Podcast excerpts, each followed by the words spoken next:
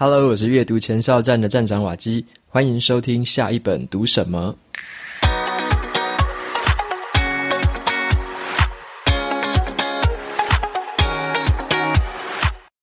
今天要跟大家分享的这本书，它的书名是《精准提问》。精准提问教我们怎么透过提问来找到问题的解决方法，来培养我们的创意思维，还有发挥我们专业的影响力。那这本书呢，也是我读过关于提问这方面，我觉得算是最好懂，而且也最实用的一本书。它把你需要知道的全部都告诉你了，而且你不需要知道的，它一句话也没有啰嗦。那今天这本书呢，比较可惜一点，它的纸本版好像已经绝版了，所以我是买这个 Kobo 电子书来看。那 Kobo 的七折折扣码，我也把它放在节目资讯栏，有兴趣的朋友可以去参考看看。那今天的这本书是赞助者的投票选书，只要成为阅读前哨站的这个赞助者，每个月九十九元台币就可以登录网站，然后呢一起来投票选出下一季的这个选书。有兴趣的朋友也可以到资讯栏参考看看。那接着呢，我就来分享今天的这本书。那我先用一句话来开头好了。有一本书叫做《世界是平的》，好，那本书的作者 Thomas Friedman 他曾经说过一句话，他说：“真正的聪明才智。”不是知道所有的答案，而是提出正确的问题。好，这句话我觉得很有意思哦，就是我们没有人是全知全能的啦。但是呢，我们如果懂得提出好问题的话，诶，这个说不定才是这个聪明才智的一个特征。那今天分享的这本书呢，就是在讲提问这件事情。那精准提问的作者，他是一位很资深的编辑，叫做洪振宇老师。洪振宇老师啊，他以前是当记者，有采访的经验，然后呢有担任顾问，他也累积了非常多提问相关的一些经验，而且呢，他长期以来都有开一个课程，就是提问为主题的一个课程，所以他在这本书里面就整理出来了这一套提问的系统性的思维，要帮我们来建立这个提问的能力，思考问题的一些方式，还有呢一些回应跟表达的综合技巧。那作者他认为啊，这个学校还有社会以及我们各个企业组织啊，有时候都太过于强调这个解决问题的能力了。有时候我们忽略了说定义问题的能力，就是说我们很少去讨论真正的问题到底是什么，或者是什么问题应该被解决啊，或者是该如何找到真正的问题。所以你会发现一个现象，有时候我们都还没有定义好这个问题，然后就急着去解决问题，好，也不确定说，诶，这个问题到底是不是正确的，到底这个方向正不正确，就开始去解决问题了。所以作者他在这本书里面就希望我们可以用这个提问力去聆听、去引导、去沟通，还有去整合，跟对方做一个很好的沟通，才可以找到真正核心的问题，甚至呢，自己重新定义这个问题。那这本书的架构是非常的鲜明的，它主要是有三个部分。好，第一个部分的话，它会告诉你为什么提问很重要。这个部分它谈的就是提出好问题的一个好处有哪一些，然后呢，优质的对话可以带来什么样的好处。那这本书的第二个部分讲的就是如何提出好问题，就包含了一些你的心态该怎么样建立，还有一些前置的准备该怎么做。那第三个部分就是讲一些技巧方面的，有四种提问的技巧，用很实际的案例来示范说该怎么样来展现这个提问力。那最后面呢，它还有附上五种是可以用在真实生活中的一个真实应用题。那我觉得这个部分也很有用，因为它有一个是给这个访谈者或者是主持人的。那我最近也开始在尝试访谈型的这个内容，所以呢，这个部分也对我很有帮助。那以下呢，就介绍一下我自己在这本书里面很有收获的几个部分哦。那第一个跟大家来介绍一个蛮特别的名词啊，这个名词叫做问题意识。好，问题意识，它的英文叫做 problematic。problematic 这个词我从来没有听过，但是这本书的这个作者他有介绍这个词，我就觉得很有意思，跟大家来说明一下。问题意识这个词啊，它是出现在这个研究论文上面。如果有在写论文的朋友，可能有被教授问过这个问题，就是你的问题意识是什么？也就是说，你要问自己为什么？为什么这个问题很重要？我们一定要有一个很清楚的一个前提、一个假设，或者是一个利基点，我们要先把这个基础的这个问题意识先想清楚，然后呢，你要探索跟解决的问题才可以设定好，这个方向才会正确。那后续的任何细小的问题都会紧扣着这个环节出发。然后我看到这四个字的问题意识的时候啊，我就在回想说，我在硕士论文的时候，我的老师好像没有问过我这个问题耶。那也有可能是他问我这个问题，可是我听不懂他在说什么，所以无论是哪一个，我都已经回想不太起来了。好，那这个东西就是在说，很多人在表达的时候啊，常常会不知道自己的问题意识到底是什么。有时候我们在问问题，有时候你却不知道自己到底在问什么，到底要什么样的答案哦。那因为传统的教育啊，往往都是给我们一些既定的问题，然后呢，给我们标准的答案，所以我们很容易就是在学习的过程当中啊，就不太擅长提问，然后也呢，也不知道该怎么样自己探索。我们都是去背这个标准答案，然后就可以背多分嘛，就是用背的方式，然后考到很高分这样。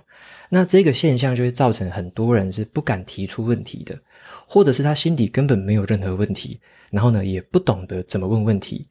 那只有当我们真正建立这个问题意识的时候，你才能够说出来说，为什么你现在关心的这个知识很重要？哦，你关心的某一个议题很重要，你要把这个原因说清楚。那你也才能够说清楚，说自己为什么重视这件事情，你关心的理由是什么，把它表达出来。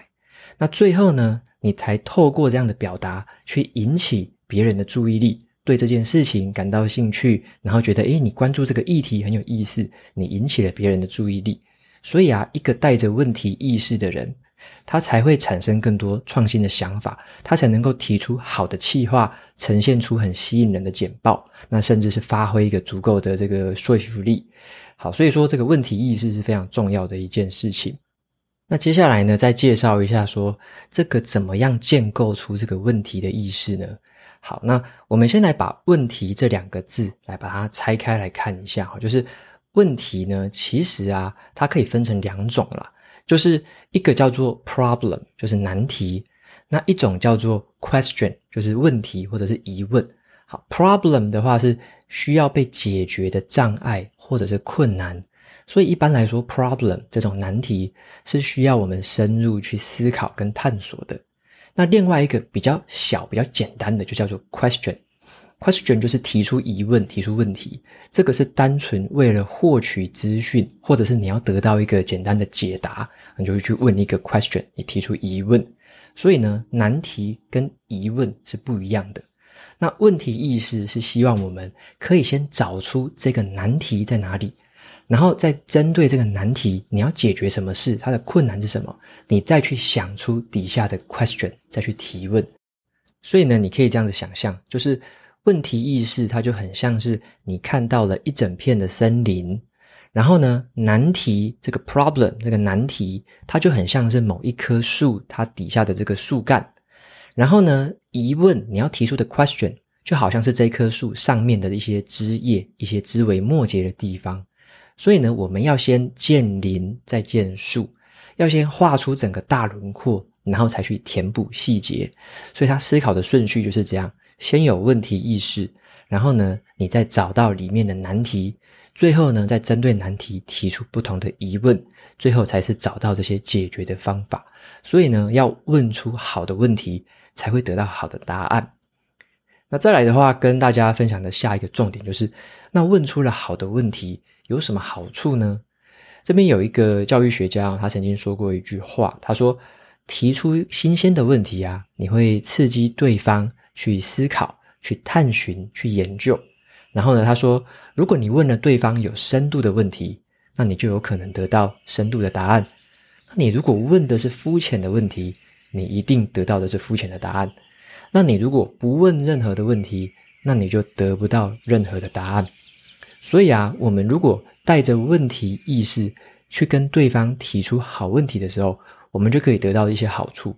我们会养成自己一种创新应变的能力，因为我们懂得怎么样从问题意识去调整我们的问题，去定义我们的问题。那我们也有可能会得到对方一些比较跳脱框架的解答，就是比较不是那种传统很笼统的那种烂问题的解答，然后你会得到一些对方更好的解答。那你也有可能会得到对方给你的回馈，让你有更多元的观点。那另一方面，你也会加深对于对方的理解。那任何有品质的这个对话，尤其是这个双方的对话，都是来自于就这个两个人的交流嘛。那不是只有单向的表达而已。所以啊，一场好的对话最主要的元素就是说，你要提问，然后要聆听，最后呢，你才表达或者是回应。那聆听呢，就是来自于这个你的好的提问所带来的这个互动。好，你问出好问题，对方有好的回答，那你才能有好的聆听嘛。那透过这个探寻对方的感受啊，确认对方的感受，你才能够听出他的一些言外之意，或者是你可以听出他的一些话中之话这样子。然后呢，再找到更多可以深入对话的一些问题，再继续的追问，然后呢，继续的进行这个交流。所以，在这个沟通过程的这种提问跟回答，就好像是两个人在跳像是国标舞一样，就是那种两人的舞蹈。好，那你需要两个人彼此的合作。如果啊有其中一方啊他没有意愿跳舞，或者是他的脚步乱掉了，那另外一方又没有协助他去把这个脚步调整好的话，这样的话两个人是跳不起来的。所以呢，提出好的问题，然后呢再配上对方可以给你回答好的答案。这才会是一个精彩的舞蹈，这才会是一个很好的沟通。那在最后的话，跟大家来介绍一个简单的小技巧。那书里面有介绍了四种不同的技巧，我就挑其中一个跟大家分享。那其他的话就蛮推荐大家再找这本书来看的。那今天跟大家分享这个技巧是叫做正向的提问力。好，正向提问力。那这个正向提问力它的目的是什么？它是想要帮我们透过更好的提问方式，让人际之间的沟通啊，可以更加的深入、更加的丰富，可以达到更多的理解，而且呢，能够找到更多更有用的资讯。那为了做到这一点，你要怎么达到这个正向提问力呢？一个小技巧就是不要问为什么，好，就是避免啊，就是不要一开头就问人家为什么。这边来说的话，为什么说这个不要一开头就问为什么呢？因为为什么可以分成两种。第一种问为什么是一个蛮正向的一个好奇心，你可能是单纯的想要探索你还不知道的事情，所以你就想要用好奇心，然后就问他为什么？为什么？就像小孩子很喜欢问为什么一样。那第二种为什么是有点像回顾过去，你想要了解原因，那甚至有一点负面啊，你想要追究责任哦。所以你会问为什么？所以第一种的话，这种为什么好奇心的，比较像是大哉问啊，对方不太容易马上回答，或者说对方也要想好久。那第二种问题是追究责任啊，或者是回顾过去的，这种就会让被问这个问题的人他感觉到一点压力，甚至会想要逃避这个问题。所以这个问为什么，有时候要特别非常留意哦。你问对方为什么的时候，会有这种问题。那作者就建议我们可以改用两个不同的问句来问。第一种是你可以用如何来做提问，好，用如何来做提问。原本的这个为什么，他的观点是比较追究原因跟责任的，比较像过去式。那你用如何来问的话，就是偏向这个未来式。举两个例子给大家听听看。第一个问题是为什么这场谈判不顺利？好，为什么这场谈判不顺利？听起来有一点在追究责任的感觉，对不对？有点压力。你听到这个话就觉得哈，为什么不顺利？就会可能会想要找一些借口，或者说有点想要逃避，感觉到这个压力山大这样。但是呢，你如果改成另外一个用如何来问，就不一样了。你可以问说：我要如何让这场谈判可以顺利、可以成功？好，我要如何让这场谈判可以顺利、可以成功？那这样的问题就是变成了对于未来的一个问题，未来该怎么改善，该怎么样进步？OK，那再提第二个范例给大家听听看。这个问题是为什么我的论点没有改变对方？好，为什么我的论点没有改变对方？这一句话听起来有点像是对自己的表现很不满意，也是在责问，在质问自己。那你可以改成这样子：我的论点要如何呈现？才能够改变对方。好，我的论点要如何呈现才能够改变对方？这个就变成了对于未来的一种寻找解决方案的一种探索了。OK，所以这是第一种，把为什么改成如何。那再来的话，你还可以用第二个招式哦，你把为什么改成什么？好，这个什么英文就是 what，好，你把它改成什么，就可以把原本你如果问为什么的话，有点是大哉问的，那你就改成什么的话，就会比较聚焦成一个当下的一个比较小的问题。这边也举两个例子给大家参考。第一个问题是，为什么你想要学提问力？好，为什么你想要学提问力？这个问题真的有点大哉问呢。如果你突然问我这个问题，我也会难以回答。好，为什么我要学习提问力？你就会想了半天，还回答不出来。那你改成另外一个问题，你可以这样问：学会了提问力会带来什么好处？学会了提问力会带来什么好处？这个问题听起来这个就小很多了，对不对？马上就拉近了距离，让我们开始思考。诶，对耶，学提问力有什么好处？诶，有这个一好处一好处二好处三，你就马上可以想得出来了。那再来的话，也是提第二个范例给大家参考。好，第二个是这样子的：为什么你决定不当记者了？好，为什么你决定不当记者了？这个问题听起来也是有点像一个大哉问，就是一个问你的人生价值观的一个很大的题目。好，为什么你决定不当记者了？那如果你要问的更小一点，你可以改成这样子：是什么原因让你决定辞职，从此之后不当记者了呢？好，是什么原因让你决定辞职，从此之后就不当记者了呢？好，这个问题改成什么的时候，就会比较聚焦在一个离职的这个原因上面，好，让对方就比较好回答了。OK，所以以上这两个范例在说明的就是说啊，正向提问力它其实就只是把问题包装起来，变成一个别人会愿意回答，就是把它包装成一个礼物给对方啊，对方就会欣然的收下，然后呢，来跟你再做交流。否则的话，你如果用这个为什么，你都一直问为什么的话，那就有点像是责问啊，或者说有点像是这个大哉问这样子，别人反而会觉得有压力，想要逃避。那这个两个不同的用法，就是把它改成如何，改成什么的时候，就会比较是聚焦在未来的一个问题，或者是聚焦在比较小范围的这个问题上面，比较具体的问题，你才能够引导出比较具体的答案。所以呢，我这边的结论就是。正向提问力，它就是一种着眼于未来、聚焦于当下的一种提问方法。好，那其中就分享给大家这个案例。那在书里面还有很多很多类似这样子的一个很实际的应用。那作者他还会搭配他在课程啊，他在一些演讲的这个过程，或者他在访谈的过程，他以前当记者在采访的过程，他有非常多实际的案例，在书里面他就用这些方法一步一步的拆开给大家做参考。好，那最后总结一下，我是蛮喜欢这本书的这个这个节奏的，就是它有理论的部分，那它也有实物跟实战的部分，我觉得这个比例是蛮刚刚好的，就是又可以让我学会一些提问的这个理论背后的一些心理学啊或者心态的东西，那又有很多很丰富的实际案例可以来直接应用。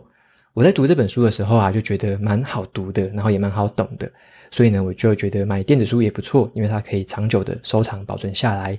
那如果你想要对这个提问这个主题，想要有一个很整体性的了解，然后呢，你又觉得说，诶，书里面的范例我想要直接用在生活当中，那这本书我觉得就不容错过，好，蛮推荐的。然后我在上一集节目也有跟大家分享说，我做了第一次的采访别人的经验。就是我在九音好书的节目那边，然后呢，我去访谈了《权衡》那一本书的作者。但是啊，我在访谈他的时候，我还没有读过《精准提问》这本书，所以就有点可惜。那这一次我读了这本书之后，它里面有很多关于说主持人跟访谈者的一些提问力、一些引导力，我觉得这些东西就可以让我用在下一次的访谈。我可能就会挑其中的几个用法，然后呢，来试着再问问看其他不同本书的作者。所以说，这个也是下一次我蛮期待的部分。那最后啊，我觉得就像作者他说的啦，我们真正要解决的问题呢，不一定是在什么什么世界上面的大灾问啊，或者是大挑战。有时候我们都是回到自身呐，就是你把你的视角拉到我们个人的层面，就是我们都是渴望被了解的嘛，都是渴望活一个更好的生活，可能拥有一个更好的社交关系。那或者是有些人是追求工作上的意义，或者是成就感。那我觉得学会提问，或者是呢，你知道怎么样重新定义问题的话，我们或许才可以解决真正重要的问题。好，所以有时候把视角再拉高一点，然后呢，从这个问题意识的这样的一个角度再去思考问题，你才会看到什么是真正的难题。这个难题底下又有哪一些问题？以上呢，就是今天介绍的这一本精准提问。好，那推荐给大家。那最后的话，来念一下 Apple Podcast 上面的这个五星评论。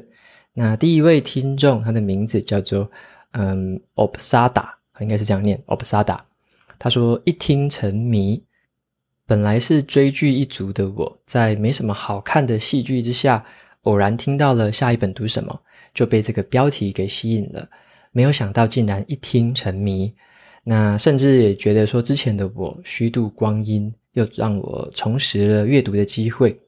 那感谢瓦基为我们整理书中的精髓、心得的分享，还有一些主题相关的书籍，省下我们很多选书啊，还有阅读的时间。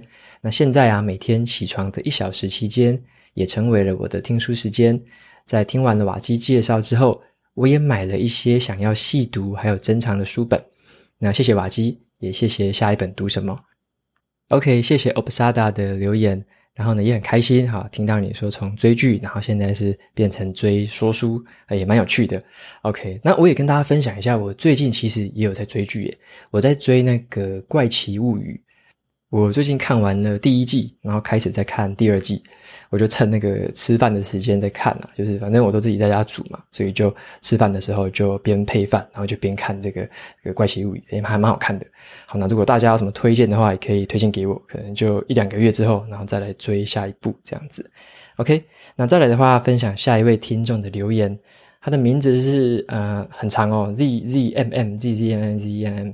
好，他留言的内容是线上读书会。他说，偶然间听到了这个频道，真的非常喜欢，也很受益，也成为了我每天通勤的好伙伴。听着听着就吸收到越来越多的资讯，听到喜欢的书也会去购买来阅读。但有一个小小的建议，线上读书会的部分能听到其他的人一起分享，真的很棒。但是其中的女生真的让人听了会比较辛苦，然后呢听不下去，只好快转。很好奇，只有我有这种感觉吗？OK，非常谢谢 ZZMM 的留言，然后也开心你有听到这个频道，然后开始这个在通勤的时候听。那你有提到线上读书会的这个声音，好像是应该是讲的是 June 的声音吧，就是女生的部分。那我再跟其他听众也问问看好了，就是我在评那个群组里面会跟大家问问看这方面的想法，然后呢来看看要怎么样的来改善或者是调整。OK，非常谢谢你的这个留言跟支持。那最后的话，来分享第三个听众，他的名字叫做呃 U I O H F D S A Q Q。OK，这名字我也念不太出来。好，留言的内容是那个晨起三十分钟，舒服一整天的好频道。他说：“谢谢瓦基高含金量的真实读书心得分享。”二零二二年的晨间习惯之一就是阅读三十分钟，在忙碌的生活当中，还有工作当中，希望持续的学习还有进步，呼应到了起床后的黄金一小时。不过有时候啊，总是有那么几天没有办法贯彻始终，那瓦基就成了刷牙的时间、听呃通勤的时间、饭后散步的时间，耳里一直不断传送鼓励的一个小精灵。那听完了以后，正在开始学习子弹笔记，还有卡片盒笔记，把一些心得给记录下来，搭配不败学习力，学习这个学霸的读书方式。那我的学历总是自己身上贴的一个负面标签，那就透过松绑你的焦虑，慢慢的看到自己的心。在工作环境当中遇到了瓶颈。就是越吵越有竞争力这本书带领了我了解心理安全感是重要的，学习到 Google 团队当中亚里斯多德计划的一个关键。那总体效果大于部分的总和，让我更能够持续努力。下一本应该要读的就是《转念的力量》了。那今年中也盘点了一些自己看完的十本书，其中有《恒毅力》，还有正在读的书是瓦基推荐的《最强提问力》。阅读的路上有瓦基当人生录影，真好。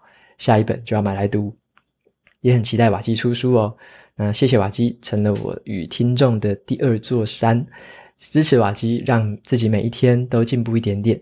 小读者，Hi Cindy，OK，非常谢谢这位读者的这个留言。然后很有趣，大家有没有发现，就是他用很多的书本串成了这一个留言里面的分享。然后我觉得这个过程让我自己很有感，因为。我自己也是透过每一本书，然后就改善了或者说调整了生活中的某一个部分。好，每一个不同的改变，每一个不同的转换，都是因为一些书本的一些给我的一些契机，或者是带给我的一些方法。所以他刚刚提的这一段分享，我觉得真的超有意思的，就是每一本书的一个过程，然后呢串联起了他生活当中不同的变化，然后呢也一直持续的知道说，诶，下一本可以读什么，或者说下一个方向在哪里，怎么样的一步一步的前进。然后呢，可能是在成为更好的自己啊，学到更多一些技能。所以我觉得这样的一个过程或这样的留言内容，真的让我觉得超级有感的。然后呢，也谢谢这位读者的这个支持跟留言的鼓励。好，那非常谢谢你。OK，那今天的节目到这边就进到了尾声喽。如果你喜欢今天的内容，欢迎订阅下一本读什么，在 Apple Podcast 上面也可以留下五星评论，推荐给其他的听众。你也可以用行动来支持我。一次性的或者是每个月的赞助九十九元，帮助这个频道持续运作。如果你对于频道或者是我有任何的想法或想要提问的问题，都可以在节目资讯栏的传送门连接里面找到留言给我的方式。那我每周呢也会在阅读前哨站的部落格分享读书心得。喜欢看文字版本的朋友，记得去订阅我的免费电子报。好的，下一本读什么？我们就下次见喽，拜拜。